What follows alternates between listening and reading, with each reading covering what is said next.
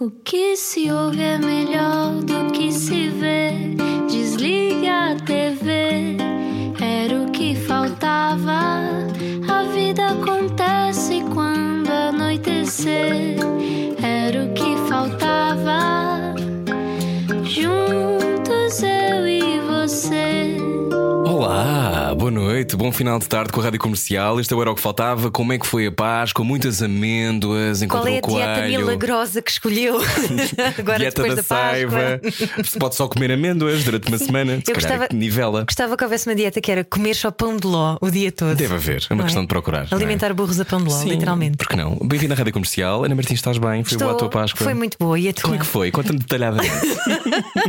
Ora, queres saber a quantidade de amêndoas que ingeri? Quero. Ok, foram cerca de 30. Uhum. Ok. E os teus filhos? Os- Vamos a esse nível de detalhe. Já que estamos aqui. Avança, avança para a convidada. Bom, então vá, vamos avançar agora com a Rádio Comercial, radiocomercial.iol.pt para ouvir esta conversa depois. Hoje o tema é pesado, mas é importantíssimo falar sobre ele Uhum. com alguém que eu admiro muitíssimo eh, e que está, estava, estava na origem de quando eu comecei a trabalhar. Já vai saber quem é, agora com a Rádio Comercial. Deixe-se ficar, não saia do carro. Explica-nos como se eu tivesse acordado de um coma. Estava Rui Maria Pego a entrar no curto-circuito quando Joana Dias saía ao fim de muitos anos. Aos 43 anos e com um filho de 10, é locutora e repórter de rádio e televisão também na RTP e, sim, foi vítima de violência doméstica. A mim nunca é o nome do podcast sobre a história do trauma e abuso da Joana. Em 2020, a violência doméstica fez 32 mortes, 27 mulheres, 3 homens e 2 crianças e de certeza muitas vítimas colaterais. Já lá iremos, mas antes vamos falar de coisas eh, lindas e extraordinárias. Recebemos Joana Dias. Joana Dias! Ai, que alegria! Olá, Que alegria tão grande. Olá, Ana. Olá, Olá, é Joana. Eh, desculpa, falámos já do teu podcast, mas era só para englobar para quem está aqui a chegar. Joana, Claro, eh, claro. Que bom receber-te, finalmente conversarmos na rádio comercial. Eh, eu admiro-te imenso e lembro-me perfeitamente de estar a fazer o casting com 19 anos e vagamente se, abrir- se conseguir abrir a boca, que falam um assim. E, e a Joana, na altura, era uma das apresentadoras do curso-circuito. Como é que tu estás?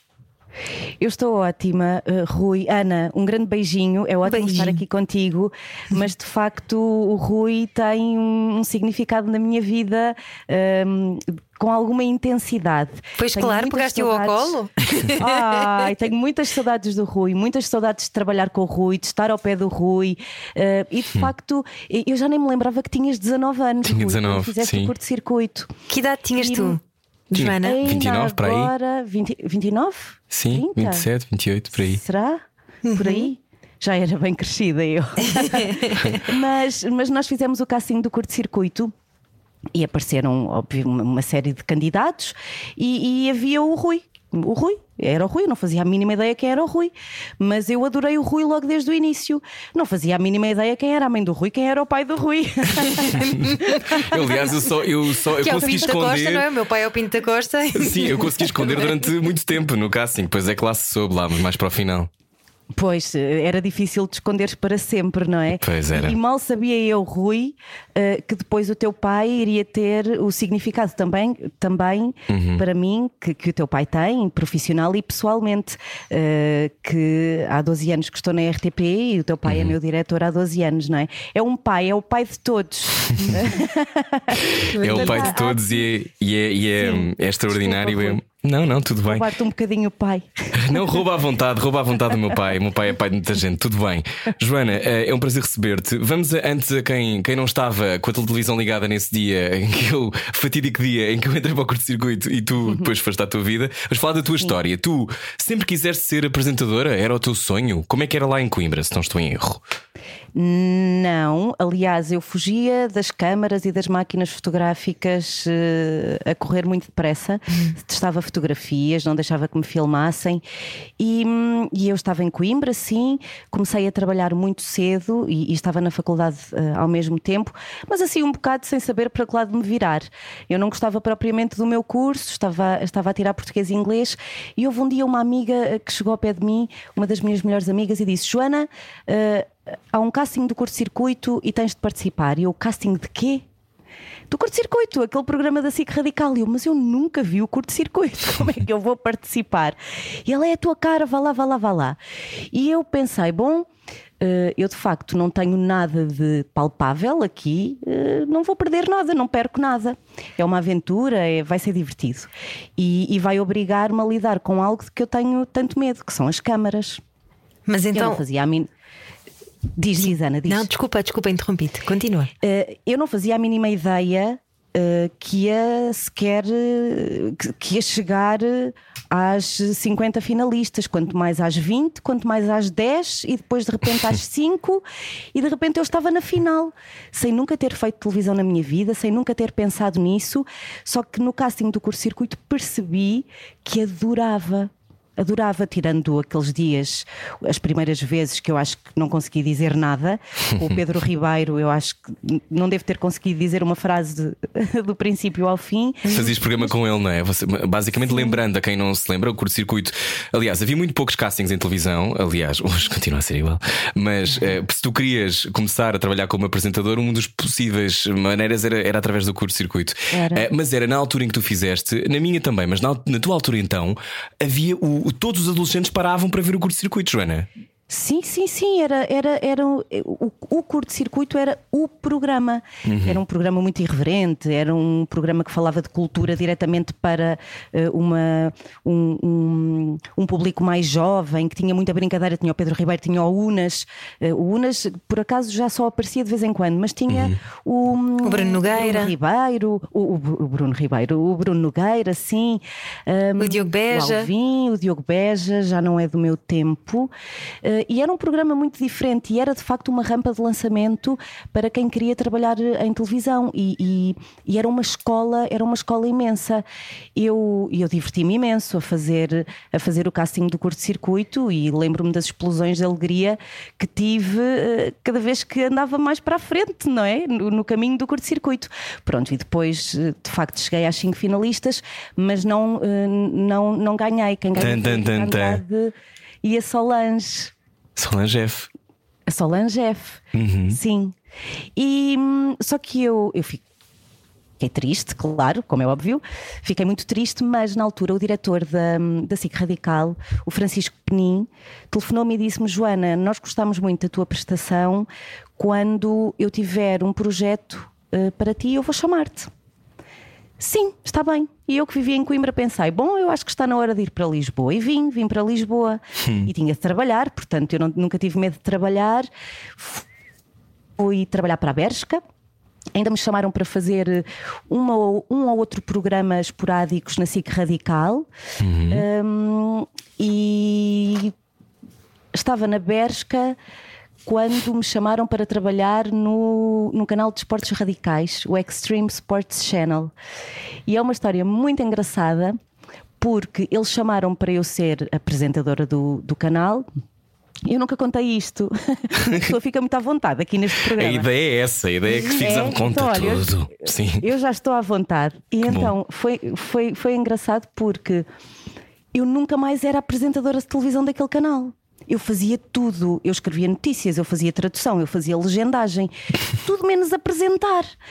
E há um dia passado, mais de um ano, que eu fui ter com o meu diretor e lhe disse: então, mas uh, e apresentar? Não. E ele olhou para mim assim com uma cara e disse: uh, Sabe, Joana, eu não acho que tenhas perfil para ser apresentadora de televisão. Vocês podem imaginar o que é que isso causa numa pessoa, não é? Quer digam o que disserem de ti quando tu queres muito fazer uma coisa e olharem uhum. para ti e dizerem é pá, tu uh, nunca vais chegar lá, aí, nunca uhum. vais chegar lá. No dia a seguir, telefonam-me da SIC e telefonou-me o Francisco Penin e disse: Joana, tenho um projeto para ti, chama-se Sixteen na SIC Mulher queres vir trabalhar connosco? Diz que pegaste, por favor, foste pegar uma lata de gasolina e pegaste fogo a esse canal e disseste: Vou-me embora! É prova. Fecha-se uma porta, abre-se uma janela, não é? É a prova. Mas reparem, mas quando regressei no dia seguinte ao meu trabalho. Hum, houve, houve um certo prazer em mim em dizer ao meu diretor: Olha, uh, sério, houve. Eu não sou vingativa, mas houve. Uh, disse: Olha, uh, eu sei que, que não tenho perfil para, uhum. para o teu canal, mas chamaram-me da SIC. Eu adoro essa Portanto, sensação. Vou-me embora. despedir-me. mas quando te dizem isso, que não tens perfil, como é que se encaixa essa notícia? Ou seja, algo em ti vacilou ou tu tinhas a noção perfeita de que esse era o teu caminho? Hum, não, porque isto, isto uh, tem muito que ver com, com a nossa segurança, com a nossa autoestima, não é? com o amor próprio, com olharmos ao espelho e acharmos, ah, sim, eu tenho um ótimo perfil para ser apresentadora de televisão. Às tantas eu nunca pensei nisso dessa forma, nunca consegui. Foi algo que foi acontecendo na minha vida e aquilo arrasou comigo, não é? Eu vim para casa completamente desanimada e desmotivada. Eu, pronto, eu de facto sou uma rapariga igual às outras, não tenho nada de especial. Portanto, às tantas, olha, não, não se vai passar nada, um, mas uh, vou começar a, a, organizar a minha vida e vou sair daqui, não é? Porque não há como estares onde não gostam de ti, não é? Uhum. Só que no dia a seguir, assim que resolveu o meu problema. e convidou-te para fazer o Sixteen.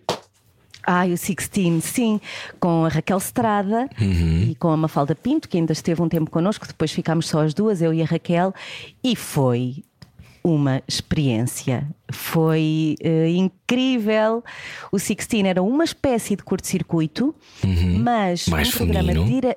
Exato, mais direcionado para as adolescentes, com um bocadinho mais de conteúdo do que o curto-circuito, mas com muita maluqueira na mesma.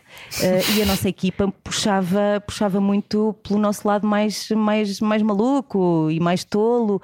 A nossa coordenadora, a Rita Amado, que, que nos dizia muitas vezes que, eh, que, e nós a ela, que ela não era só coordenadora de programa, ela era coordenadora de vida. Sabem? E nós fomos muito levadas ao colo e, e ensinaram-nos muito e ajudaram-nos bastante. E foram anos de felicidade, de muita felicidade. Eu acho que nem tinha bem noção do que é que me estava a acontecer. De repente eu era apresentadora de televisão, estava na SIC e, e e na SIC iam buscar-nos para fazer muitas coisas. Eu lembro-me que eu e a Raquel fomos fazer uma co-apresentação de uns Globos de Ouro. Fomos nós que apresentámos um prémio ou um artista, já não me lembro muito bem. E lá íamos, todas lindas, a Raquel lindíssima, com um vestido de princesa, eu assim com um ar um bocadinho mais rock and roll. tu, tinha, tu tinhas sempre uns cabelos que só tu é que aguentavas, Joana. Assimétricos e umas coisas. Eu nessa altura. Saída do vídeo dos Prodigy às vezes. Sim, sim.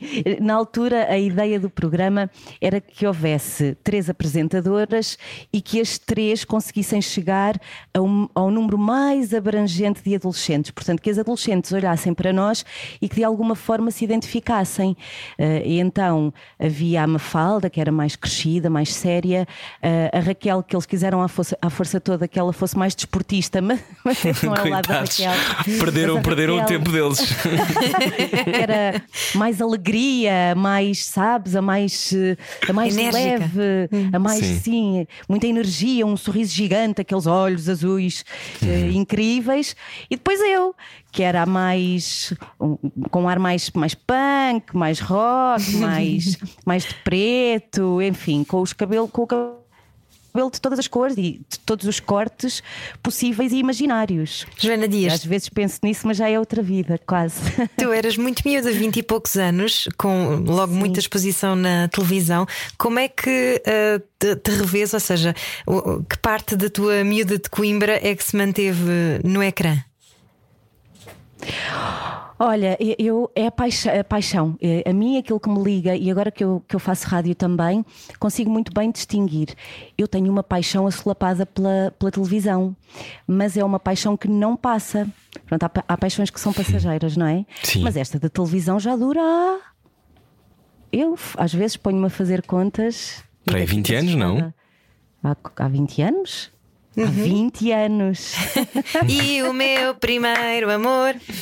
lá, lá, lá, lá, lá, lá, lá. Sim, é uma paixão assolapada e a rádio é um amor, um amor muito intenso. E então há um lado de mim que, que brilha cada vez que eu sei que vou fazer alguma coisa em televisão. Hum. É um Eu sou uma felizarda. Tu tens muita tenho- sorte e és muito talentosa. No curto-circuito estiveste muito tempo, depois do Sixteen foste para o curto-circuito. O que é que lembras desses tempos, Joana? Ahm, eh, esses tempos eram de absoluta liberdade? Uh, sim, havia muita, muita liberdade, sim, um facto. Mas era, era um programa diário, portanto. Nós trabalhávamos muito, havia uma equipa muito grande de gente, de gente incrível e, estava, e todos nós remávamos para o mesmo lado, mas era lá está, é uma escola e é tudo em direto. Hum, e fazeres um programa de duas ou de três horas em direto, eh, sem guião, não há teleponto. Nós Sim. temos um alinhamento, o alinhamento é preparado. Vagamente. tem- Sim. Sim. Uh, e, e- e depois tu estás um bocado sem rede. Mas era um ambiente muito, muito familiar.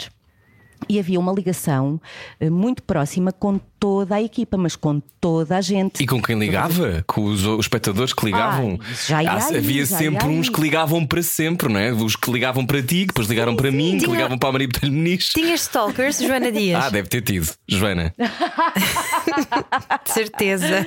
Olha, conheci pessoas por causa de- do curto-circuito e do Sixteen que ainda hoje se mantêm na minha vida. Eh, Pessoas que ficaram amigas, eh, sim. Eh, na altura, isto foi há 20, 15 anos, não havia redes sociais, era mais difícil de nos perseguirem. Mas tenho a história de uma rapariga, de uma moça que não era portuguesa, que via o curto-circuito e houve uma altura que eu comecei a ficar assustada porque ela era verdadeira stalker. E, e eu vou respondendo, não é? Tenho, eu respondo às pessoas, as pessoas enviavam e-mails, não havia Facebook, não havia Instagram, não havia nada disso, mas havia e-mail. E as pessoas enviavam-nos e-mails e nós respondíamos, fazia parte, não é?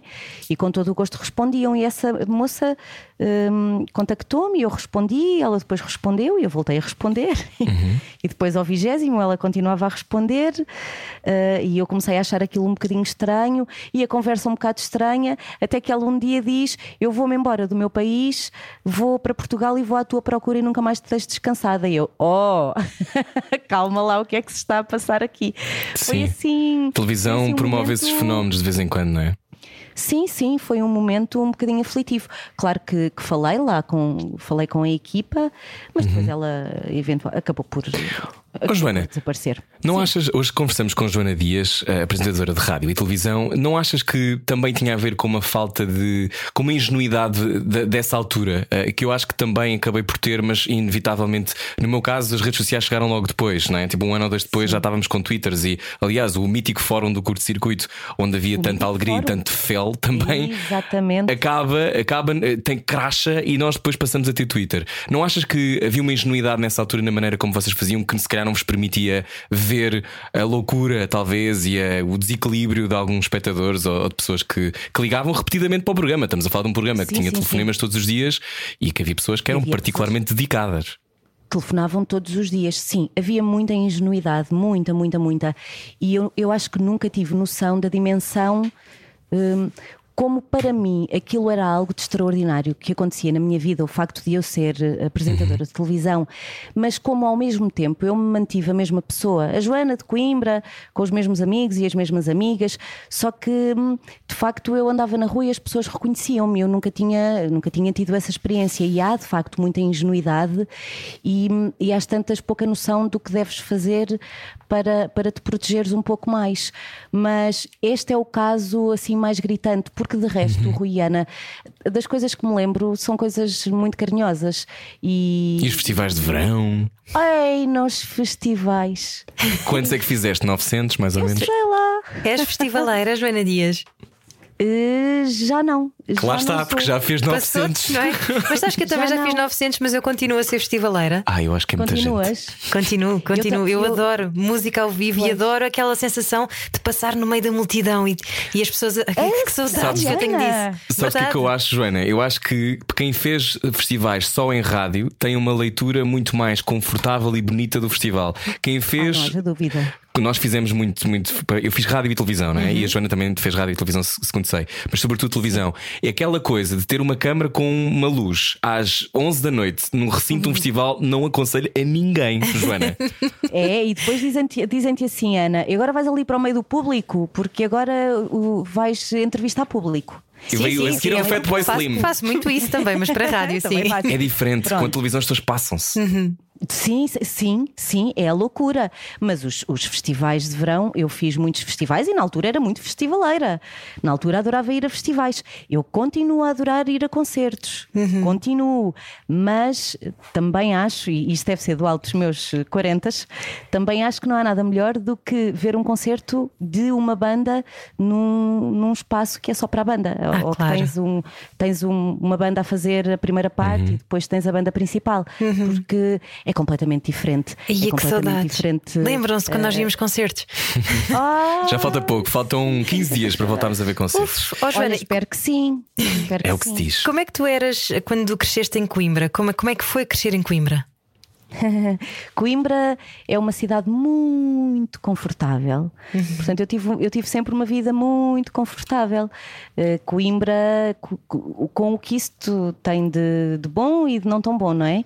Coimbra é, é a chamada cidade dos estudantes, se bem Nós que é muito, é muito redutor. eh, catalogar Coimbra como a cidade de estudantes e eu, que andei na faculdade em Coimbra, sou completamente anti-praxe.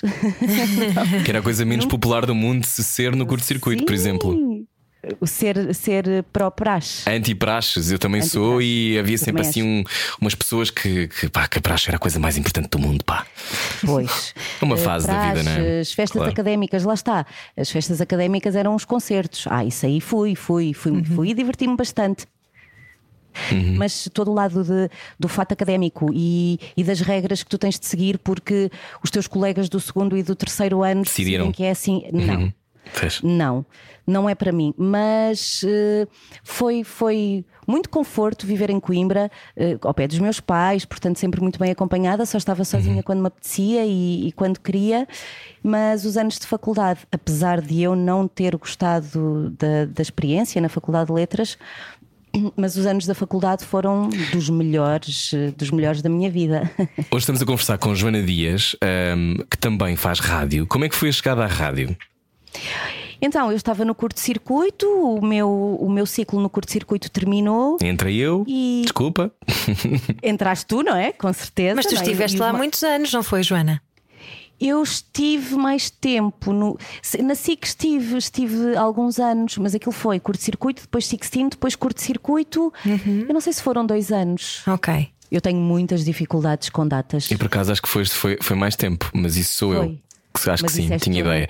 Mas a Tenho- tua tenho- memória é capaz de estar um bocadinho melhor. Mas pronto, saíste do, acabou o teu ciclo no curto-circuito e o quê? Achaste que não ias trabalhar mais em televisão? Porque eu, eu acho que é importante também dizer que há, houve o mito, eu acho que hoje já não há esse mito, mas havia o mito de consegues ir para um programa daqueles e, bem, agora vou trabalhar como apresentador ou repórter para sempre. É assim? Mas não é. Pois não, não, não. Pois. Não é bem assim. Não é bem assim porque, primeiro, as coisas não acontecem eh, porque tu queres. Ou não deixam de acontecer por tu seres mau ou bom. Eh, tem que ver com, com escolhas de direção e com escolhas editoriais, e, e está tudo bem com isso. E, e eu, e eu saí, da, saí da SIC Obviamente, quando sais de um sítio de que gostas, sais com alguma tristeza, não é? Mas os fins de ciclo são sempre assim. Vêm sempre repletos de esperança e de tristeza com o que deixas para trás. Mas eu tive a sorte de, de receber um telefonema da, da RTP, da Antena 3, a, a, a dizerem para ir a uma entrevista de, de emprego. Uma entrevista de emprego.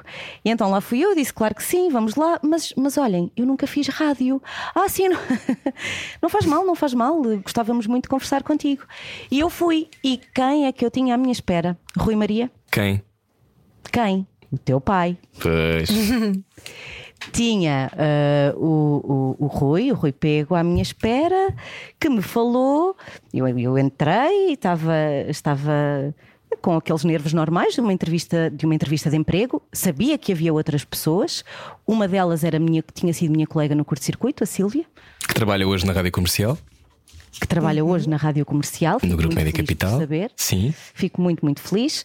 Uh, portanto, eu, eu sabia que ia de facto a uma entrevista de emprego. E o Rui começou a falar comigo, não é? Que a conversa normal, e disse à Joana, porque o nosso objetivo é, é que venha. Estamos à procura de alguém para vir fazer as manhãs da Antena 3. E eu olhei para ele. Eu não fazia a mínima ideia se as manhãs eram horário nobre, se não era um horário nobre. eu não sabia. E eu, claro, claro, claro que sim. Mas nós queremos uma pessoa que, que traga ideias novas e, e pronto. E a conversa deu-se, e eu saí e pensei: o Rui nunca me vai chamar, então ele percebeu que eu sou uma grande nava. Porque quem faz televisão não sabe obrigatoriamente fazer rádio. Hum, pelo Nem contrário, quem faz rádio até. sabe Uhum. fazer televisão. Sim. É completamente diferente. São apenas dois meios de comunicação. E é só aí eh, que- que eles são semelhantes, porque depois em tudo o resto é diferente. E eu sinceramente pensei: não me vão chamar. Mas não é que chamaram. E lá fui eu fazer as manhãs da Antena 3 com o Luís Oliveira, acordar às eh, quatro, quatro e meia da manhã. Um amor, o Luís, um beijinho para ele. Um grande beijinho, Luís. Porque o, o programa começava às sete, mas eu eh, gostava de estar eh, bem cedinho, seis, seis e pouco. Ainda por cima, eu, que nunca tinha feito rádio, vocês podem imaginar os meus nervos. Lembras-te dessa primeira emissão? Sim, estava a falar assim. Estavas aqui? Mas agora Bom colocas dia, muito bem a bem? voz, Joana. Agora foi obrigada, obrigada. Agora já encontrei a minha voz. Ah, pois é, porque há todo esse caminho, não é? De nós encontrarmos o nosso Ah. timbre e de sabermos É depois. verdade, Ana. Mas em, em tudo, não é? Se encontrar a voz é, é transversal. Fizeste muitas coisas na Antena 3, fizeste muitas coisas na- nas rádios, ah, fizeste parte de um projeto extraordinário que é a Rádio Zig Zag, fazes parte de resto. Ahm, como, é que é, como é que é trabalhar num grupo que tem tantas rádios? Nós temos uma ideia, mas nós não temos tipo 95 rádios, nós só temos o quê? Ana, 5? não, é, não é bem a mesma coisa, não Cinco é? mais as rádios digitais da E Rádio ah, que, Comercial. que aí são 200, sim. Mas, Pois, mas como é, pois, como é que é, como é que é fazer parte desse universo? Olha, eu adoro trabalhar na, na RTP. Agora, infelizmente, eh, já não vou para a RTP todos os dias, estamos em teletrabalho, só quando faço televisão é que lá vou. Mas eu, eu entro sempre na RTP com um sorriso estúpido, porque eu vou de facto feliz para o meu trabalho. Eu adoro, adoro o meu trabalho. E comecei a trabalhar na Antena 3, portanto, falava para um público jovem adulto. Depois, o, o Rui Pego. eh, chamou-me e disse-me: Joana, vou pô-la a fazer RDP Internacional, um programa que se chama Abraço de Domingo. Atenção que o público da RDP Internacional é um público eh, adulto, mais adulto, crescido, ali dos 50 para cima. E eu fiquei a olhar para ele e eu, mas, mas o Rui acha que eu, que eu sou capaz? Claro que sim, claro que sim. E depois, peço desculpa, e depois, passado um tempo, chamou-me e disse-me: Joana, eu agora vou pô-la eh, no arranque da Rádio Zig Zag. Eu, oh Rui, então, mas espera lá. Então, mas Para quem é que eu falo? Para o, para o público jovem adulto, agora falo para um público mais velho, então e agora vai pôr-me a falar para crianças. Eh, Não é um bocado esquizofrénico? E o teu pai disse-me isto que me guiará para sempre. Joana, um bom comunicador, comunica para qualquer público, de qualquer idade, esteja ele onde estiver. E eu olhei para o Rui e disse: Sim, senhor. Sim, senhor. Vamos a isso. Esse senhor sabe o que está a dizer, não é? Ah, Faz filhos bonitos também. faz, pois faz, pois faz. Sabes como é que nós lhe chamamos? Eu não Como? sei se estou a cometer, a cometer uma tremenda inconfidência. Com a minha equipa, com a minha equipa da, da Zig Zag, mas nós temos um carinho muito grande pelo Rui Pego. O Rui Pego é, é pai da Rádio Zig Zag e deu-nos este, esta criança para as mãos, ela ainda não tinha nascido. E confiou eh, em mim, na Yolanda Ferreira, no Jorge Alexandre Lopes, e são dois extraordinários profissionais, para criarmos a rádio, a rádio de raiz. E então nós chamamos ao, ao Rui o pai de todos. Oh, Mas agora tem concorrência porque a rádio comercial tem a Comercial Kids. Toma! Olha, eu ouvi dizer, ouvi, eu ouvi falar nisso. É verdade. Ó Joana, eh, há pouco estavas a dizer, desculpa voltar atrás, mas fiquei com esta na cabeça que foi quando tu disseste que Coimbra era uma cidade muito confortável para o bem e para o mal. Significa que tu estiveste quase a deixar-te ficar confortável e não sair da tua bolha, do teu nível de conforto? Ah, sabes que o, o, o conforto, estarmos num lugar de conforto hum, é, é, é muito bom porque estás confortável. Não, é? não tens preocupações, não te preocupas com nada. Mas é um é ao mesmo tempo um momento de estagnação, não é? Há- há- se não fores, se não, se não te fores criando desafios, eh, na vida estagnas. Portanto, eu, eu gosto muito de aceitar desafios e que venham desafios novos. E os desafios podem acontecer dentro da mesma rádio eh, e podem acontecer dentro do mesmo local de trabalho não é? E, e- e não há nada melhor do que isso, porque nós, nós dividimos-nos entre, entre a família, entre os nossos, não é? Família, na qual engloba amigos, e em trabalho. Eh, mu- Muito, são as maiores percentagens da nossa vida, quer queiramos, quer não. O trabalho ocupa muito espaço na nossa vida, não é? Portanto, podermos fazer algo de que gostamos é, é das melhores coisas, porque dá uma saúde, uma saúde mental, uma saúde física. E às vezes pode ser o escape, às vezes, quando vivemos algum tipo de inferno, não é? Sim, é, é. é. Vamos conversar a seguir sobre um, o teu outro, outra vida que tu também tiveste em podcast, eh, que é extraordinária. Falamos sobre isso a seguir. Venha daí na Rádio Comercial. Hoje conversamos com Joana Dias, autora de A Mim Nunca, um podcast da Antena 1 sobre violência doméstica. Baralhar e voltar a dar. Era o que faltava na Rádio Comercial. Boa semana com a Rádio Comercial, boa segunda-feira. Hoje está a ouvir o Era o que Faltava. Olá, bem-vindo. Eh, Bem-vinda à à Rádio Comercial. Falamos eh, hoje com Joana Dias, que eu adoro.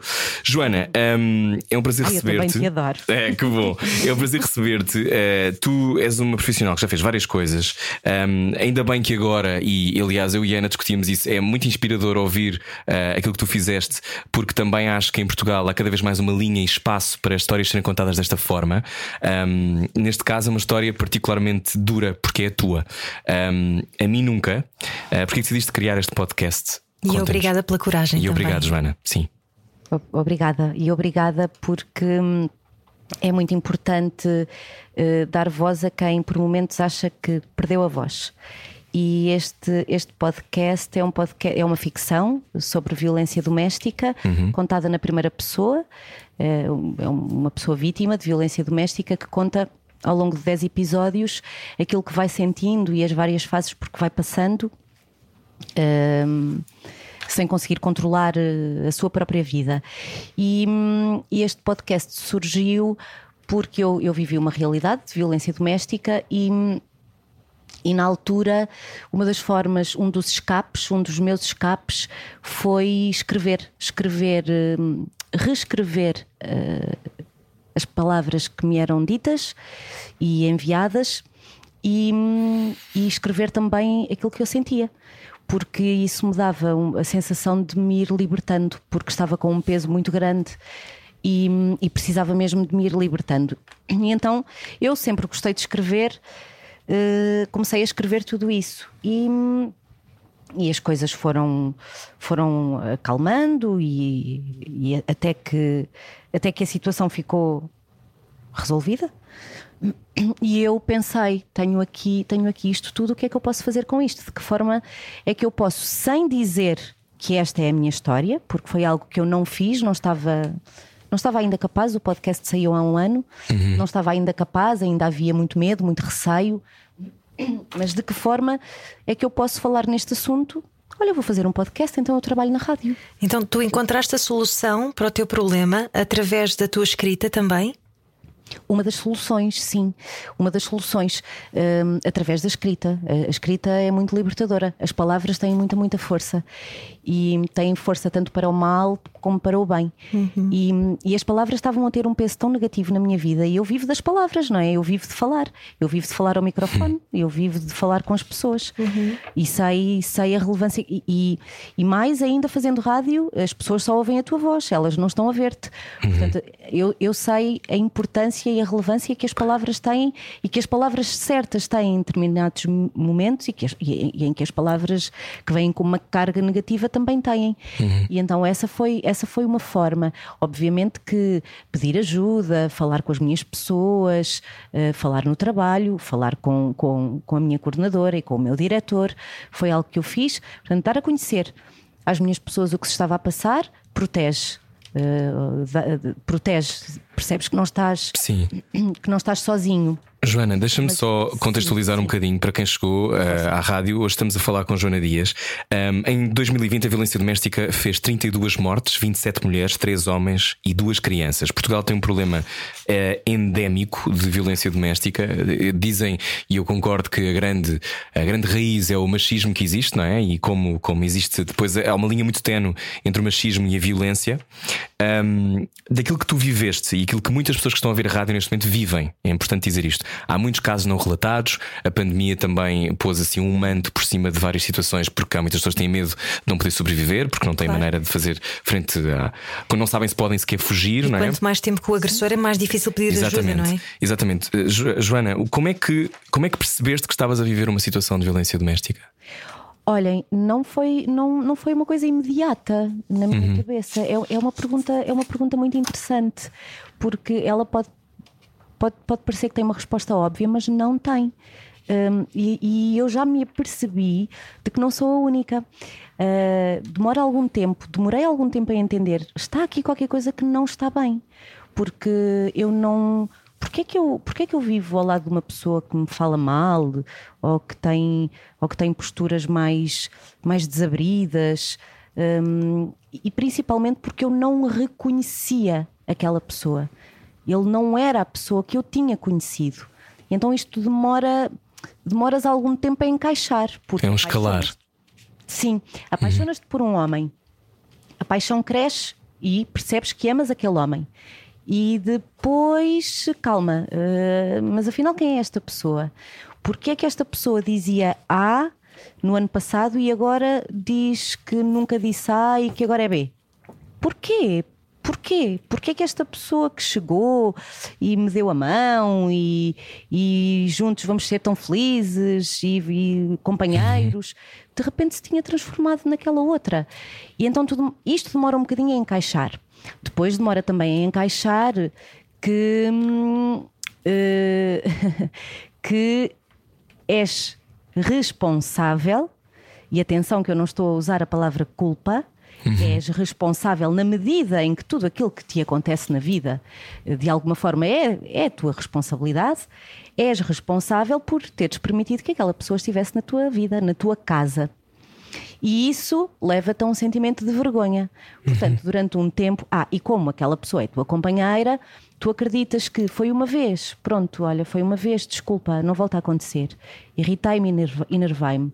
Eu não estou bem, a minha vida não está bem, eu estou frustrado. Então vais tentando ajudar, não é? Isso é aquilo que eu tenho na minha cabeça. Um casal entre e ajuda-se. Sim, Joana, mas o, o teu post relata situações de uma enorme violência. Não estamos a falar de. Ou seja, ehm, daí do escalar de eh, isto aconteceu uma vez para repetidamente, eh, onde é que tu eh, depois tens a sensação que não consegues escapar? É isso. É, Que estás envolvida numa rede e que não, não há maneira de. sim. Entre a vergonha, a, o- a tentar gostar daquela pessoa, porque depois, depois, inevitavelmente, é uma coisa ainda mais perversa, não é? Que tu gostas de uma pessoa que te faz mal. Sim, gostas daquela pessoa e não estás a entender o que é que se está a passar. E, e o tempo vai passando, não é? O tempo vai passando. E depois percebi, não, calma, isto não, isto não, não está a funcionar. Porque quando tu estás mal, então significa que não é uma situação para ti e tens de sair dela. Só que a, fragil- a fragilidade, a vulnerabilidade, hum, quando, quando elas estão incrustadas em ti, quando não há uma segurança, e porque estas pessoas, quando chegam à nossa vida, também nos tiram, sugam-nos a vitalidade, não é? E sugam-nos. hum, a autoestima e o amor próprio. E eu falo muito em autoestima e amor próprio porque eles são muito, muito importantes e nós não podemos falar neles com leviandade. E, e, a- e- e as questões da violência doméstica deviam ser. devia haver uma campanha de.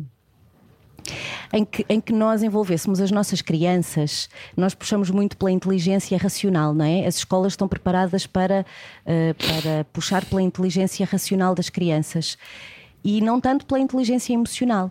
E nós podemos ter campanhas preventivas em que ajudamos as nossas crianças a lidar com os sentimentos e com as frustrações. eh, e, e cultivamos esse lado. E eu julgo que essa é uma ação preventiva que, que é capaz de depois ter bons, ter melhores resultados. Porque, uh, Rui, tu estavas a falar em machismo. Sim, nós vivemos numa sociedade em que há muito machismo. Nós vivemos numa sociedade que ainda hoje, século XXI, diz que não se mete a colher entre o homem e a mulher. Claro que mete. Claro que se nós sabemos devemos denunciar. Uh, a violência doméstica é um crime público. E, e- e há muitas pessoas que estão em, em situação de violência doméstica e que pensam, não, mas, mas ele tem razão. E eu às tantas até mereço. Eu usei uma saia muito força. curta, eu mereço. Sim. E desculpabilizam, não é? Diz, diz. Eu, eu, eu pintei os lábios, eu, eu de facto falei, falei com aquele rapaz, falei, eu de facto tenho amigos, homens, Mas isso que, dizes, não devia ter. Isso que dizes da estrutura base do amor próprio e da autoestima é importantíssimo mesmo. Sim, E sim. devia mesmo ser eh, dado nas escolas com inteligência emocional, como tu dizias, porque depois é, é o gatilho fácil para alguém te manipular. Tu- quando é que tu te sentiste manipulada? Eu, eu quando comecei a ter medo de estar, eh, de estar em, em casa, eh, comecei a perceber que havia manipulação ali. Mas eu entendi a manipulação em que eu estava enredada quando ele saiu de casa e eu comecei a perceber-me da quantidade de mentiras e da quantidade de invasão de privacidade que eu tive que eu, que eu tive no ano em que vivemos juntos e para trás também. Hum, são pessoas e, e são pessoas que dizem hum, eu sei tudo, só não sei aquilo que eu não quiser. E que, e que fazem, e que concretizam, e que põem uma coisa na cabeça e que vão até ao fim para concretizar e, e para controlar, para controlar o outro e ter o ascendente sobre o outro. Hum, e, e isto funciona muito bem com pessoas fragilizadas, não é? Por isso é que a autoestima é tão importante. Por isso é que a nossa capacidade de olharmos ao espelho, que eu passei anos sem me olhar ao espelho, e, isto, e é, é um olhar ao espelho eh, de forma literal e também de forma hum, metafórica. É, olhares-te ao espelho, olhares nos teus olhos. É, é muito importante nós olharmos e dizermos a nós próprios: eu mereço estar bem, eu mereço viver de forma harmoniosa. Eu não estou a dizer, ah, eu mereço estar sempre feliz. Não, isso não existe. A felicidade, há momentos de felicidade. Agora podemos e devemos querer para nós uma vida harmoniosa e equilibrada. Joana, há um ciclo que se diz que é o ciclo da, da violência doméstica, não é? Que é o ataque violento, a lua de mel, depois o aumento de tensão, é uma coisa que se alimenta, que se vai realimentando ao longo do tempo. Ahm, tu, quando, quando começaste a viver isto, ahm, tu, tu começaste, achaste que. Que valia a pena dizer a alguém ou tinhas tanta vergonha que achaste que não valia a pena pegar no telefone? Porque muitas vezes ahm, há vários tipos de violência doméstica, não é? Há vários tipos de violência. Há violência verbal, há violência de facto de agressão física. Controlar a vida social, controlar o controlar, dinheiro, controlar as redes sociais, eh, exatamente difamação. Um, quando é que tu percebeste, ok, eu, eu se calhar, vou- ou, ou quando é que partilhaste com alguém e essa pessoa reagiu, Joana, se calhar não devia estar a viver isso. Eu, eu fui partilhando, eu tenho, tenho hum, poucos, poucos e poucas amigas e amigos, mas eh, tenho uma grande rede. E, e tenho a, a minha irmã e as minhas amigas mais próximas, e nós eh, falamos eh, das nossas, das nossas vidas e das nossas aflições, falamos muito umas com as outras. E, e eu sou capaz de ter demonstrado aqui e ali, mas não muito, porque eu ainda não tinha bem noção. Mas aqui ali um outro comportamento que era capaz de me ter afligido, eh, eu, eu ser impelida a fazer coisas, hum, ser obrigada a ir a uma determinada velocidade que não era a minha. E, hum, e, e- e e na semana passada eu fui, fui ao programa do Gocha e a minha irmã também foi, e ela contou um episódio do qual eu já não me lembrava. Hum, ela, ela, ela contou que houve um dia em que eu saí de casa para ir trabalhar e não ia maquilhada. E a minha irmã me perguntou: Mas porquê que não vais maquilhada? E eu respondi: "Ah, Olha, não vou maquilhada para quê? Também só vou trabalhar e assim ao menos não arranjo problemas. E a minha irmã disse que isso foi uma, a bandeira vermelha para ela. E ela ficou a pensar: Mas o que é que se está a passar aqui? E eu ainda não tinha conversado Não tinha a ficha. propriamente. Uhum. Não, não eu, eu, já não eu já senti algum desconforto. Mas nós não, não queremos que nos apontem, o- nos apontem o dedo, não é? E, e então ela estava mais calada. E, eh, e eu já não me lembrava deste episódio, mas a minha irmã contou e eu, pronto, claro, eh, lembrei-me dele. E isso foi, isso foi um sinal Um, e depois a, a, alegria dele que se transformou em mal-estar constante uhum. um, e a forma como, como lidava aqui em casa um, também. A, a, a, forma como passou a lidar, tudo, tudo isso uhum. começa a mostrar que alguma coisa não está bem. E depois, sim, essa a violência é sempre psicológica, a violência, a violência doméstica não tem de ser violência física, pode ser a violência verbal e difamação e que arrasam completamente, arrasam a vida de uma pessoa e, e obviamente que a física também. E, e isso tudo isso aconteceu. E, e, quando nós estamos numa realidade de violência doméstica, não somos só nós. Somos nós, somos as amigas e os amigos, somos os pais. Os filhos. E somos in... os filhos. Falamos sobre isso a seguir. Está a ouvir a rádio comercial. Hoje estamos com a Joana Dias, autora do podcast A Mim Nunca. Saia da sua cabeça. A vida é agora. Era o que faltava. Na rádio comercial. Está na Rádio Comercial, bem-vindo. Uh, eu sou o Rui Maria Pego, está a ouvir o Era o que Faltava, Ana Martins. Olá, olá. Olá. Uh, Joana Dias, nossa convidada hoje, tem um podcast chamado A Mim Nunca. Daqui a pouco vamos falar um bocadinho mais sobre isto no nosso podcast. Nós temos que ir embora daqui mais ou menos 7, 8 minutos. Mas um, perguntava-te, Joana, um, aquilo que te deu coragem para. Primeiro, quero-te perguntar porque contaste a tua história. Porque tu podias, tu fizeste este podcast uh, contando a história de uma mulher vítima de violência doméstica. Uh, aliás, uh, extraordinariamente bem feito. Parabéns a ti, à RTP e à Antena 1, obrigada, porque fizeram uma coisa muito extraordinária que é. E a Ana Martins, que é uma geek destas coisas, uhum. só me dizia: está muito bem feito. Porquê, Ana? Porquê que achaste? Porque eu acho que é precisamente na suavidade e na subtileza com que tu contas a história uh, e o facto de ser só áudio não é uma forma agressiva de contares a história, mas é muito intimista, e então leva-te de mão dada por uma realidade duríssima que tu passaste e nós conseguimos entender aquilo que tu passas e aquilo, aquilo que uma pessoa que, que sofre violência doméstica passa uhum. e, e, empatizarmos e percebermos todas estas nuances e percebermos como é que o vilão se uh, também antes era o herói, era o príncipe encantado como é que as coisas se transformam e que gatilhos são esses. É, é muito bem feito. Muitos parabéns, Joana. E ainda por cima, uh, estamos a falar do momento em que uh, essa história não era a tua. Mas depois assumiste-a como a tua, uh, ou como a história Sim. de muitas mulheres com, com, com, a tua, com a tua história. Por que decidiste contar, Joana?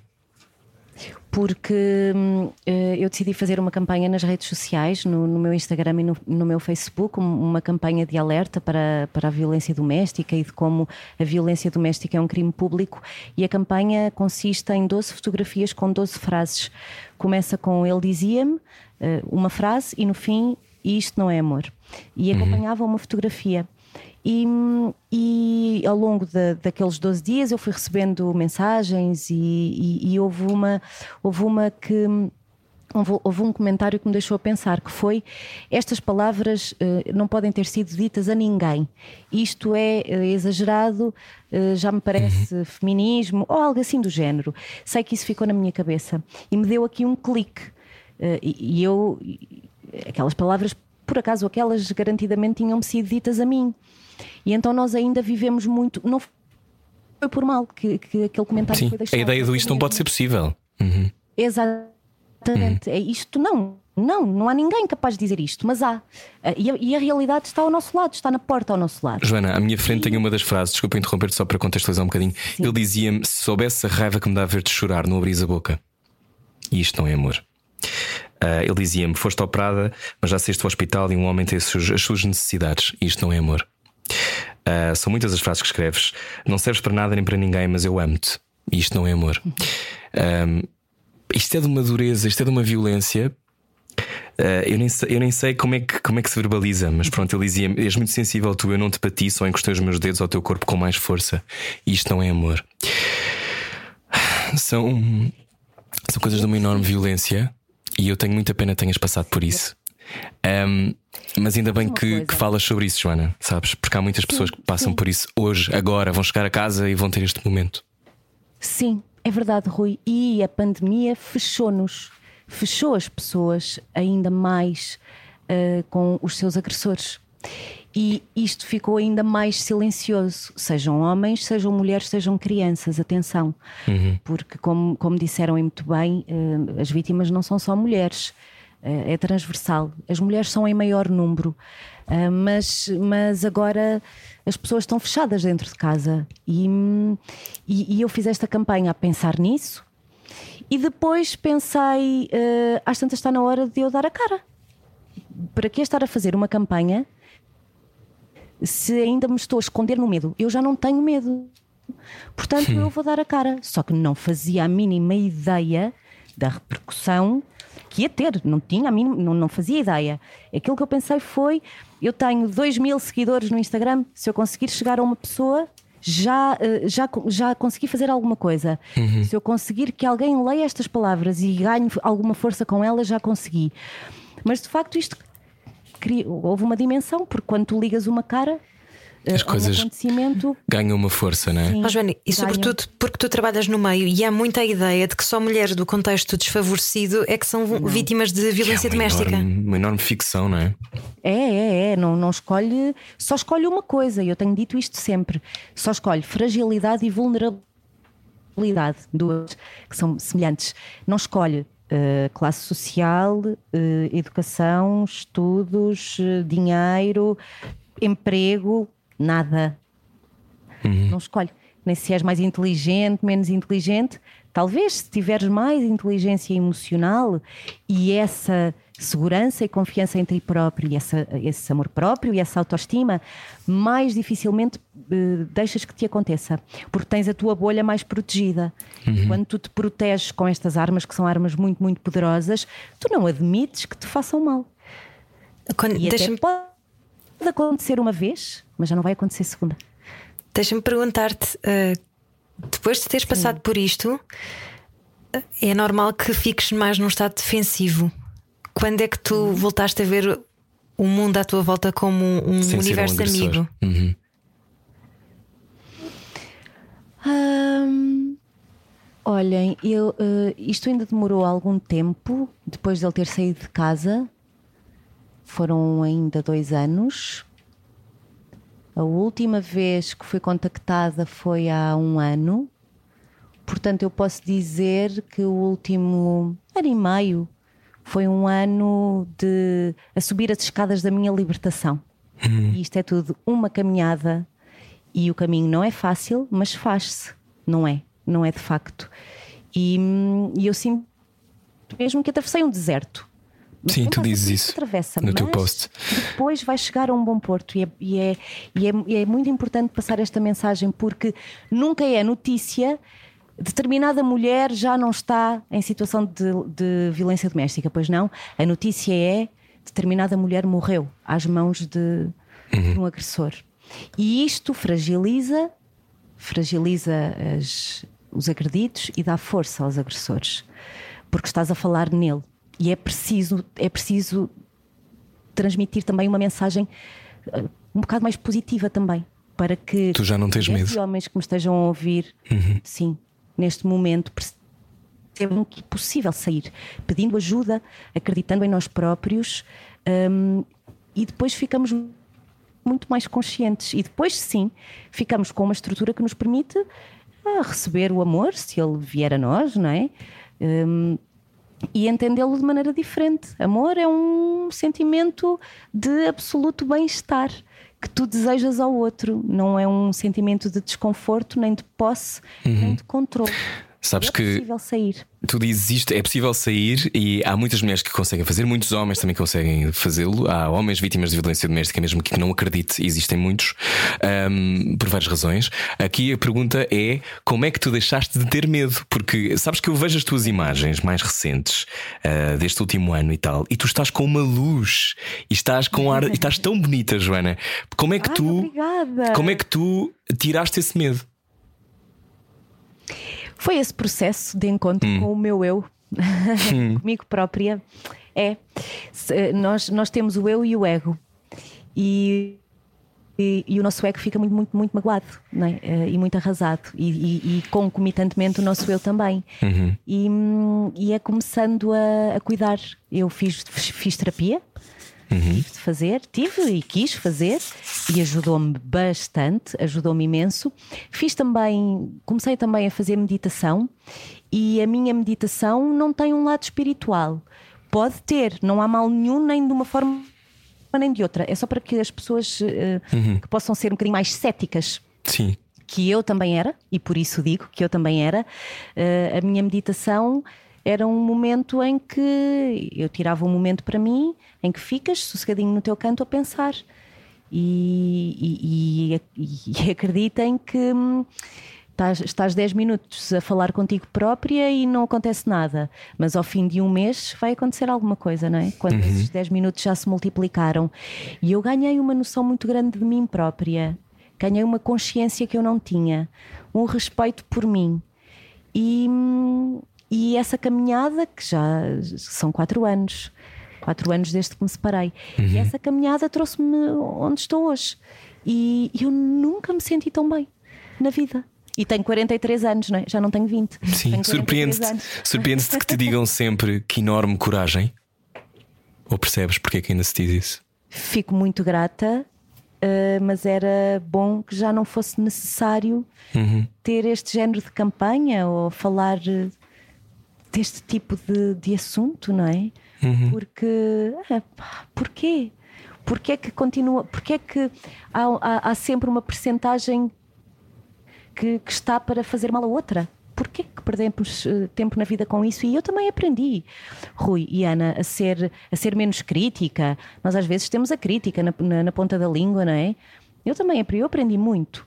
Aprendi a ser menos crítica, aprendi a ouvir mais, uh, aprendi a ser mais ponderada comigo e com os outros. E depois aquilo que tu dás aos outros também uhum. recebes, não é?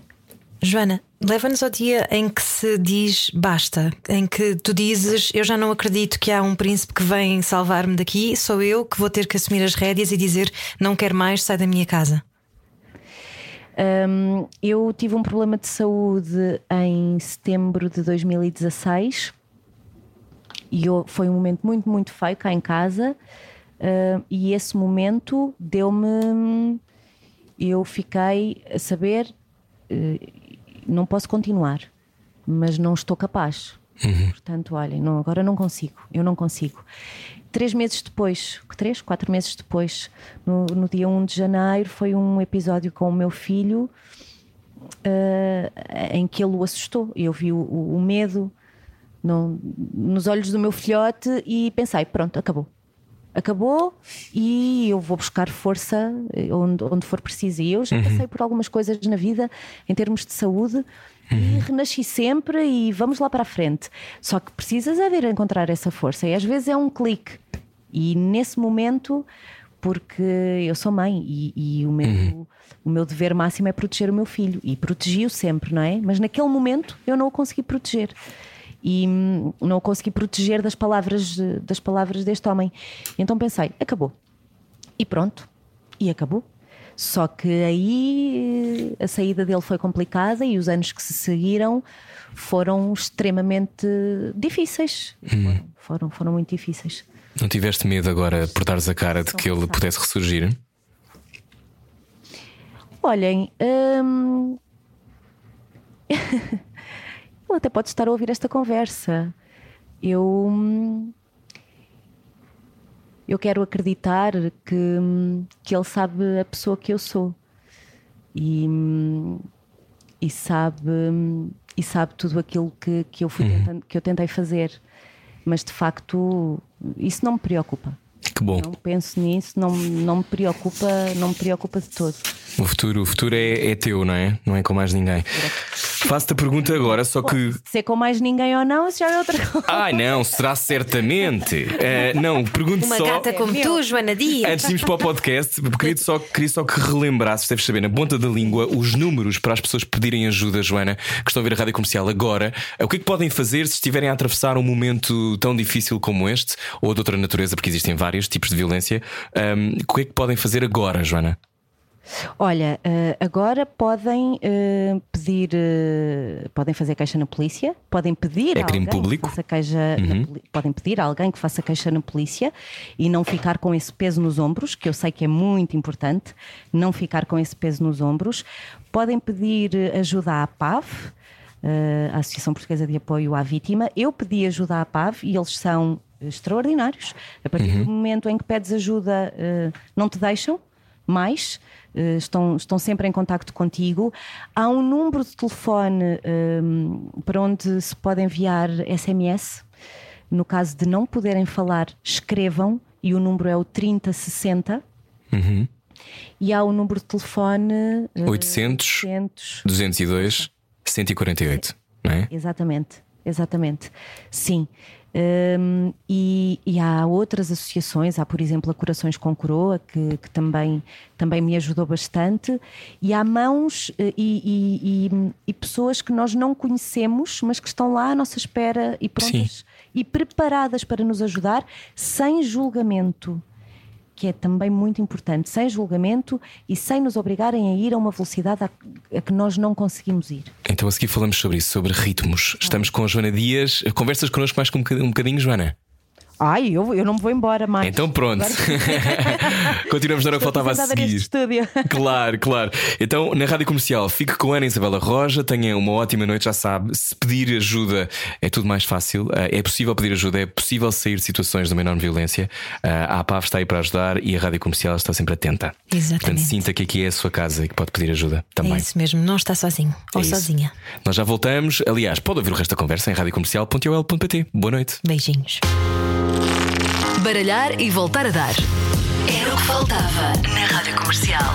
Hoje estamos a conversar com a Joana Dias. Há muitos mitos ah, sobre o que é ou não violência doméstica. Curiosamente, há muitos mitos, que é uma coisa que também me deixa fascinado. Ah, mas sim existe. Por exemplo, o consumo de drogas é o que faz com que ele seja violento. Por exemplo, a lei não pode ajudar e a polícia não está interessada. É outro mito. Ah, só as mulheres de meios sociais favorecidos sofrem de violência doméstica. Já falamos sobre isto. Quanto mais me bates, mais eu gosto de ti. Algumas mulheres gostam de apanhar, são masoquistas. Ahm, uma bufetada não magoa ninguém. O marido tem direito de bater na mulher quando ela se porta mal. O marido tem direito ao corpo da mulher. Ele tem o dever de receber o marido sempre que desejar. A violência nos casais gays e de lésbicas é mútua. Têm que aguentar para não terminar o casamento. É o destino da mulher. Ahm, estes mitos não são só ficção. As pessoas acreditam nisto que eu acabei de dizer. Muitas delas. Eu até me arrepiei agora a ouvir-te, porque Pois. de facto acreditar, acreditar nessas coisas é. Eu não sei, é preciso estar com a cabeça num sítio muito estranho para, para acreditar em, em- em qualquer uma das coisas que acabaste de dizer. Há muitos mitos, há. Ah, ele bate-te. Então, se ele não te bate, estás a queixar-te de quê? Não sei se disseste este. Um, mas um, mas é, é- é importante, é importante perceber que a violência doméstica tem, tem não há só um caminho. É a física, é a psicológica que engloba tudo. A violência física, a, a difamação, a perseguição, um, a ameaça, a manipulação, a mentira, tudo isto a partir do momento em que alguém deixa de ter livre-arbítrio, né, decidir fazer na sua vida o que quer.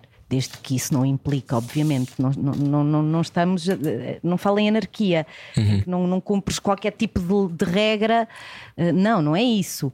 Mas a tua, a- tua decisão, a tua possibilidade de dizer sim ou não, seja ao que for. Sim. Nunca pode ser, tu nunca podes ser impedido, seja por quem for, de o fazer. Não podes. E, e- e o amor, e quando amas, amor é diferente de viver obcecado. Quando amas alguém e essa pessoa quer fazer algo, quer ir viver para a Conchichina, nunca mais voltar, na minha cabeça, se amo, não quer dizer que eu não fique triste. Posso ficar triste, mas se eu amo e olho para aquela pessoa e vejo que é o melhor para ela, eu só tenho uma coisa a fazer: é dizer vai e eu eu estou cá para ti. Mas vai, força, ser feliz. Isto é amor. E isto é aquilo que os pais fazem com os filhos. Nós cuidamos, nós criamos os nossos filhos, não é para eles ficarem connosco a vida toda, certo? Nós criamos os nossos filhos para eles irem embora. Para voarem. O amor liberta e não aprisiona, é o que se costuma dizer, não é? É, é, é, é, é. é. E, e essa é a maior das realidades.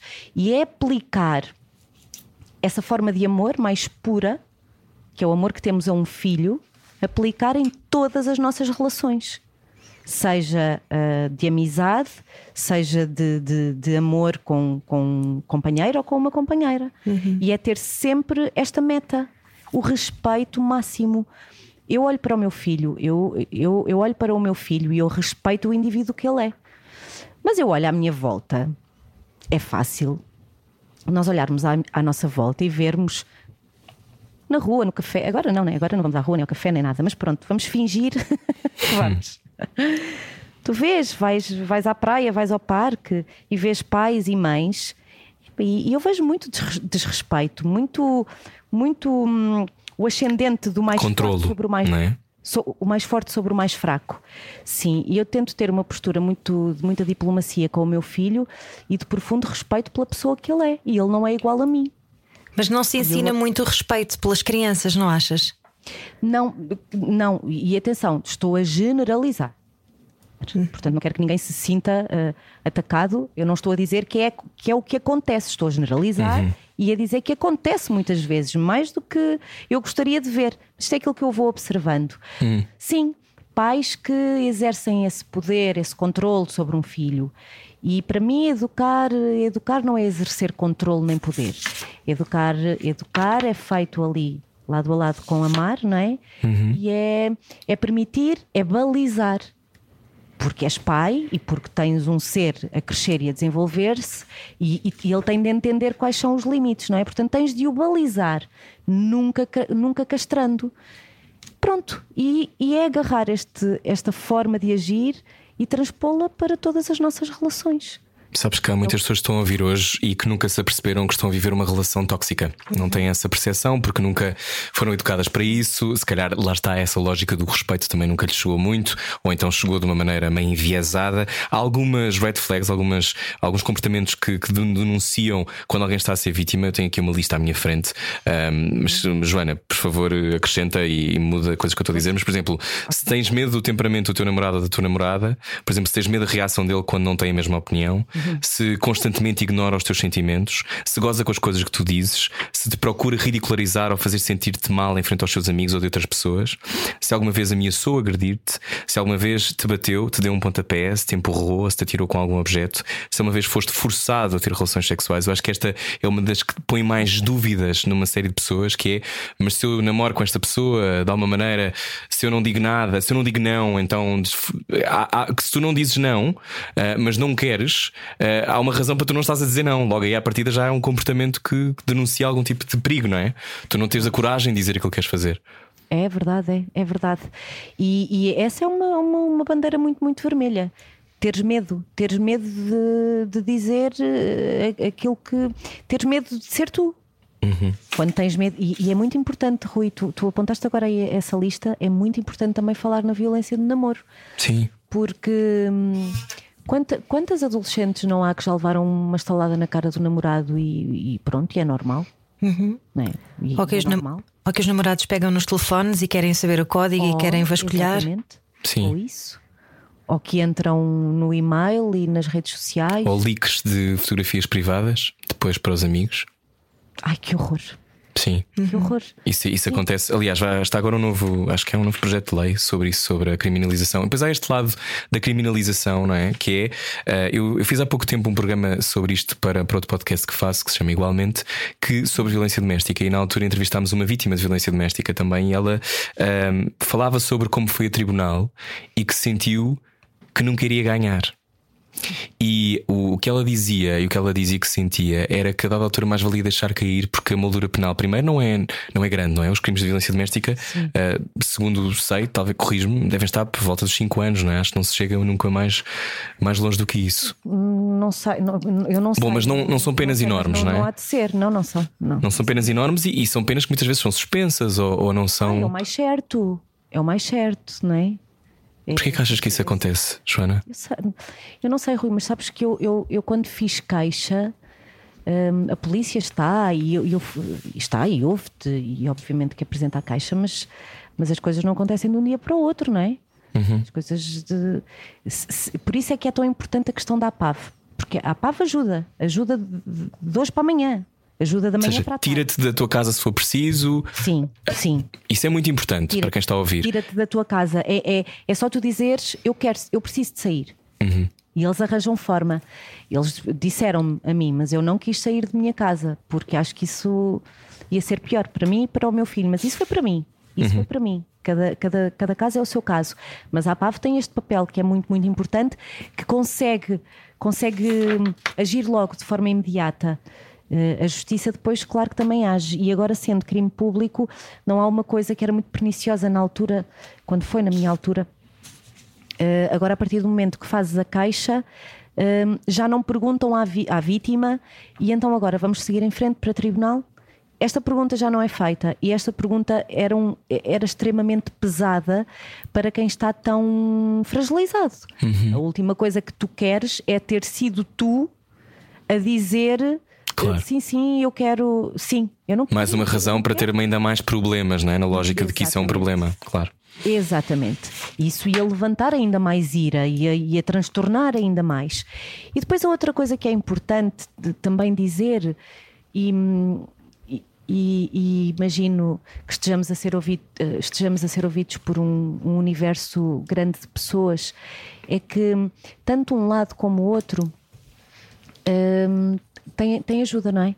A, a, a, a, vítima é ajudada, mas o agressor também pode e deve ser ajudado. Aliás, a ajuda, a ajuda tem de ser dada ao agressor, porque senão o agressor vai continuar a perpetuar. Uhum os seus comportamentos e é, é preciso ajudar esta pessoa e, e, pode haver gente que nos esteja a ouvir que sabe que tem plena noção de que tem dificuldade de controlar a raiva, tem dificuldade de controlar a ira e que depois se sente mal com isso. Mas, mas é possível, é possível uh, reverter. É possível agir de outra forma. É só pedirmos ajuda. E pedir ajuda não é vergonha nenhuma. Nenhuma antes, pelo contrário.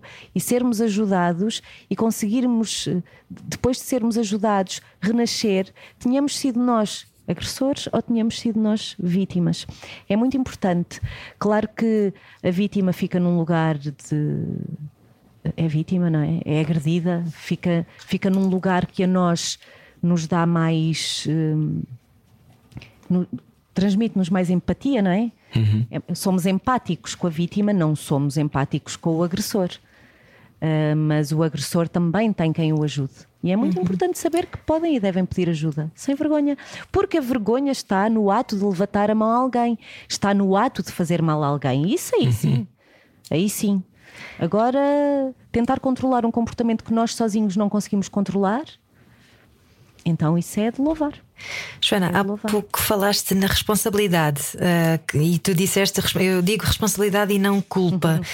Como é que se sai dessa noção de culpa? De eu, se calhar, sou culpada por causa disto, de, de, disto me ter acontecido? A culpa é um sentimento negativo, a responsabilidade é consciente. Eu não tive culpa de rigorosamente nada. Uhum. Hum, eu, tenho, eu, não, eu não eu não falo em culpa na minha vida. Eu, eu dificilmente digo a alguém a culpa é tua ou a culpa foi minha. Eu digo a responsabilidade. A culpa, a culpa é, é negativo, é, é algo muito negativo. E, e, durante muito tempo eu senti culpa. Culpa, sentia-me culpada uh, porque, pronto, pelas, pelas razões óbvias, não é? Sentia-me culpada porque estava naquela realidade e a culpa era minha porque me tinha apaixonado pela pessoa errada e a culpa era minha, porque permitia que não ser bem tratada e a culpa era minha, porque estava doente física e psicologicamente e a culpa era minha. Ena, tanta culpa, não é? Para que uhum. acumular tanta culpa? Nós temos é a responsabilidade e por isso é que é, tão, é, é muito importante nós guiarmos a nossa vida. Não é ninguém que vem guiar a nossa vida, somos nós próprios. E quem quer que apareça na nossa vida vem, vem para caminhar ao nosso lado. Não é para caminhar à nossa frente, nem para caminhar atrás de nós a empurrar-nos para um sítio para onde Sim. nós não queremos ir. É muito importante isso que estás a dizer, porque há pessoas que acham que têm o condão de arranjar problemas. E muitas vezes uh, se vêem repetidamente com, uh, com padrões, não é? Uh, padrões de relacionamento, padrões de encontro. Diz, desculpa? Sim, sim, Rui. Os padrões, os padrões são, são muito tramados uhum. porque nós precisamos de quebrar o ciclo. Sim. E precisamos de parar, parar e não ter medo de ficar sozinhos. Uhum. Eu, eu agora já não sinto. Durante muito tempo sentia, sentia uma solidão muito, muito grande, mas também eu estava a fazer o meu caminho e o meu caminho faz-se sozinho, não é? E às vezes a não... solidão é acompanhada. E o que é que eu descobri, Ana? Que nós nunca estamos sozinhos. Daí o aquele encontro contigo próprio, não é? Nós nunca estamos sozinhos, estamos sempre connosco próprios. E quando começamos a falar connosco próprios é um bocadinho difícil. Mas depois, eh, depois a coisa entra na rotina. Sim. Mas é muito importante isso, não termos medo de estarmos sozinhos. Porque só, só estando sozinho, passando este momento, que é um momento de. Costuma dizer-se um momento de nojo, não é? De luto, em que tens de te despojar de tudo e estar só, com a tua cabeça, sem grandes distrações, para conseguires reerguer-te.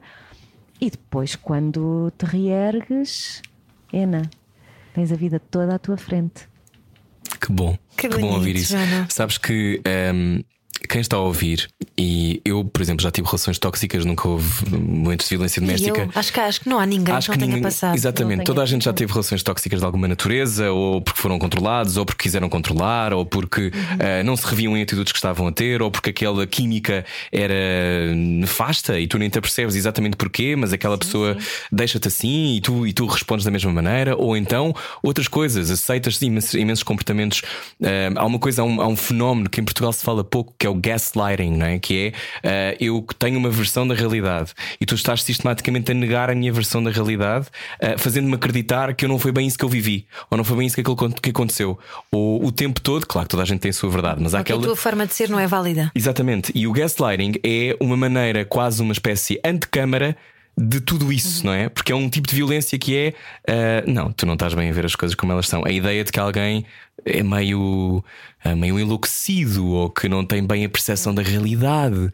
Que é isso inferior, mina, e mina é? a autoestima. Isso mina a autoestima e mina. Pois mina. Mina-te mina sem tu te aperceberes, porque é uma coisa que é diária, não é? Sim, sim, sim, sem te aperceberes, é que é isso. E quando nós estamos alerta, quando nós estamos mais confiantes, mais certos do que queremos e do que não queremos, daquilo que permitimos e daquilo que não permitimos, com mais dificuldade eh, estamos em, em, em relações dessas. Pode sempre acontecer, pode sempre acontecer, mas eu, eu eh, quero acreditar que a, a mim, e, e esta Não. Rui, poderás dizer o mesmo, Sim. E, e tu, Ana, também, a mim não me volta a acontecer. A mim não me volta a acontecer. Ah, achamos, achamos, quer dizer, esperemos que não, não é? Obviamente, mas eu acho que há coisas. A sensação que eu tenho é que há ah, ilhas aonde chegas. De onde já não voltas para trás. Ou seja, eu já vivi isto, eu já sei o que é que é, ah, e, vês, e vês um bocado aquilo que se calhar tu não vias, eu não vi, outras pessoas não viram nos seus percursos, ah, das tais red flags, que de repente parece que brotam da água, quase te atropelam no meio da estrada, porque tipo, não, estás a ver o que é que está a acontecer? uma catatua que, que para no meio da estrada e tu ficas, ah, se calhar está aqui uma catatua, se calhar tenho que mudar de, de caminho. Ahm, há esta coisa de também temos que nos ouvir, não é? Temos que ouvir a vida. A vida às vezes tem sinais. Hoje acreditas nisso ou nem por isso? Ah, acredito, acredito. A vida tem sinais e, e a vida deu-me os sinais desde sempre em relação a esta minha História. realidade e, a, e a minha história foi desde sempre. Só que por alguma razão, ou porque eu não quero acreditar no meu sexto sentido, ou porque, Ou porque acreditas no amor, também é esse lado, não é? Às vezes. ou porque acredito no amor e acredito que aquele homem tão bonito e tão inteligente e tão isto e tão aquilo eh, apaixonou-se por mim, então eu vou aproveitar, não é? Porque Como se não houvesse mais Eu- ninguém no mundo que te fosse amar. Sim, já viste, Ana? Nós diminuímos-nos de uma forma, nós permitimos-nos fazer a nós próprios aquilo que não permitimos que a maior parte das outras pessoas nos faça. É extraordinário. Muitas vezes somos os nossos eh, piores inimigos. E está na hora de deixarmos de ser, de facto. Porque nunca ninguém vai cuidar de nós como. Nunca ninguém vai conseguir cuidar de nós como nós temos a capacidade de cuidar de nós. Ah, isso é E tão importante. Preciso, se for preciso fazer terapia durante anos para, para, para conseguirmos chegar aqui, façamos. Eu fiz anos da minha vida. Eu faço. terapia. Eu também. E, e parei, e parei agora há um tempo por causa, por causa da pandemia. Mas também parei numa fase em que eu penso: ah, eu estou. Mas espera, espera, que eu já não estou como estava há seis meses. Mas eu acho que eh, a, a terapia é algo que, dev- que devíamos fazer sempre e que todas as pessoas deviam fazer. Lá está, aquele cultivar da nossa inteligência emocional. E depois há várias correntes nas- na- com os terapeutas, não é? Podes escolher uma mais freudi- freudiana, uma mais holística, aquela que te assentar melhor. Pronto. Mas são momentos de partilha e momentos de, em que desabafas e em que entendes muitas coisas que, que normalmente ficam caladas em ti, não conversas com elas e nunca as consegues resolver. Nem nunca consegues. Ah, há epifanias que tens na terapia. Pensas, como é que eu nunca pensei nisto desta forma? Como é que eu nunca vi isto que esteve sempre à minha frente? Pronto. A terapia é, é, uma, é um aliado também. Muito Olha, Joana, hum, foi um prazer conversar contigo. Foi mesmo. Eh, tenho aqui a Ana lavada em lágrimas, eu também já chorei E um tu bocado. também. Também já chorei um bocado. Eh, porque acho que Mas já me emocionei já. Claro, sabes que uma das coisas mais bonitas é, eu acho, utilizarmos isto que fazemos para poder tocar os outros. E fico mesmo muito, muito contente que tenhas a coragem, essa é a falta de minha palavra, ou a vontade de contar a tua história, porque eu acho que ao contares a tua história, não só podes salvar algumas pessoas, como estás de certeza hum, a fazer-nos a todos pensar, e isso é o mais importante. Quanto mais presente está esta ideia de que não podemos deixar que ninguém nos faça mal e que não nos podemos a nós próprios fazer mal, menos episódios destes podem acontecer. Eu acho que a única maneira de vencer este estigma e este, este momento horroroso da violência doméstica é se falarmos sobre isso e se, se mostrarmos. e ter sempre esta máxima que me guia: que se queremos amor na nossa vida, temos de nos, temos de nos amar primeiro. É muito importante, muito, muito. Rui e Ana, eu adorei estar convosco, adorei conversar convosco.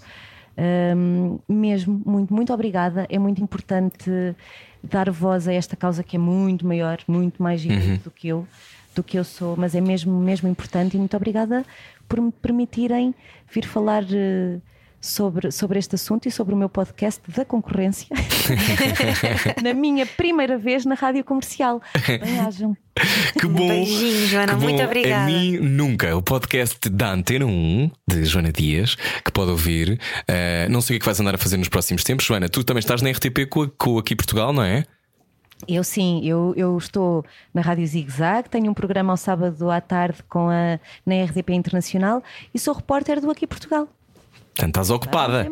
Estou ocupada, mas há sempre, há sempre possibilidade de fazer mais. Quando nós gostamos do que fazemos, venham, venham mais desafios. Venham, venham. Sim, e tens uma vida É, brilhante sabem, pela frente, tenho a assim, certeza, é? claro. E obrigado, eu gostei muito de te reencontrar e de te ver tão luminosa, Joana. Obrigada, obrigada. Muito obrigada mesmo. Foi uma conversa cheia de luz. Cheia Que de bom. Verdade. Beijinhos, Obrigada, beijinhos, Joana Joana. Dias. Beijinho. Adeus, nós voltamos amanhã com mais conversas às 8 da noite. Este era o que faltava. E se tem ideias de convidados, já sabe, envie-nos. Nós agora temos que ir enxugar as lágrimas. Mas era o que faltava, arroba.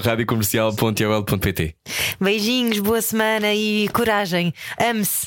Sim, e toma as decisões difíceis, às vezes precisamos de fazê-lo. Era o que faltava. Com Rui Maria Pego e Ana Martins. Na comercial.